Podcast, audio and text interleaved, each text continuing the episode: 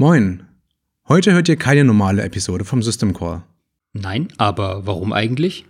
Nun, naja, ich dachte, wir machen noch ein bisschen Werbung für den Adventskalender der Systemrufe. Ah, der Advent 2 System Call Adventskalender der Operating System Group der TU Hamburg Harburg. Zu finden unter osg.tuhh.de slash Advent. Auch in den Shownotes verlinkt natürlich. Ganz genau der. Da geht's jeden Tag um einen eigenen Systemruf und jeden Tag gibt's auch eine Aufgabe, um mit der Funktion ein bisschen zu spielen. Okay, aber warum machen wir das jetzt nicht in einer normalen Episode? Nun, Flo, wir haben uns ein bisschen verplant und das wird jetzt relativ spät für die Aufnahme im Dezember. Das kriege ich einfach nicht mehr rechtzeitig geschnitten. Ah, okay.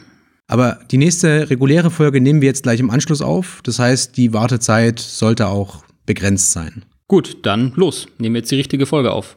Ganz genau. Und euch viel Spaß mit dem Adventskalender der Systemrufe unter osg.tuhh.de